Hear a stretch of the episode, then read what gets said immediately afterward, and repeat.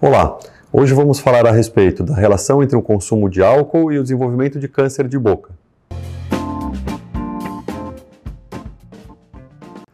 Meu nome é Arthur Vicentino, eu sou cirurgião de cabeça e pescoço. Quando nós falamos a respeito de câncer de boca, tem que lembrar que os principais fatores de risco estão relacionados com o uso de substâncias inadequadas, então com o uso do cigarro e com o uso de bebida alcoólica. Ah, o cigarro é completamente inadequado, né? é ruim mesmo, qualquer quantidade já é considerada é, prejudicial à saúde, mas quando a gente fala a respeito do uso de bebida alcoólica, tem que se tomar alguns cuidados aí nesse sentido. É, existem até algumas orientações, algumas, alguns consensos que sugerem o uso de, de álcool em pequenas quantidades, em alguns tipos de dieta para pacientes específicos, que isso pode trazer alguns benefícios para a saúde. Então, lembrando que qualquer coisa que a gente faça em grande quantidade, né, de forma excessiva, de forma desmedida, pode trazer alterações para a nossa saúde, inclusive o consumo de álcool. Então, se a pessoa consome todo dia 3, 4, 5 doses de bebida alcoólica, sendo uísque, é, cerveja, vinho e etc., isso pode sim trazer alterações, vai fazendo com que a gente tenha lesões da camada interna da boca, que a gente chama de mucosa,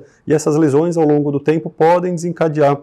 o surgimento de alguma mutação nas células, no DNA das células, e isso sim se tornar um câncer por conta da proliferação celular inadequada. Então, se vocês conhecem alguém que usa bebida alcoólica em grande quantidade, mesmo que não seja considerado um alcoólatra, né, fala, ah, mas eu não passo mal, eu não, eu não fico ruim, mas eu tomo ali duas, três, quatro doses de uísque todo dia, é meu, é meu hábito. Se vocês conhecem alguém dessa maneira, passem esse vídeo para elas, compartilhem aqui, curtam o conteúdo do nosso canal, para que as pessoas possam ter uma saúde ainda melhor.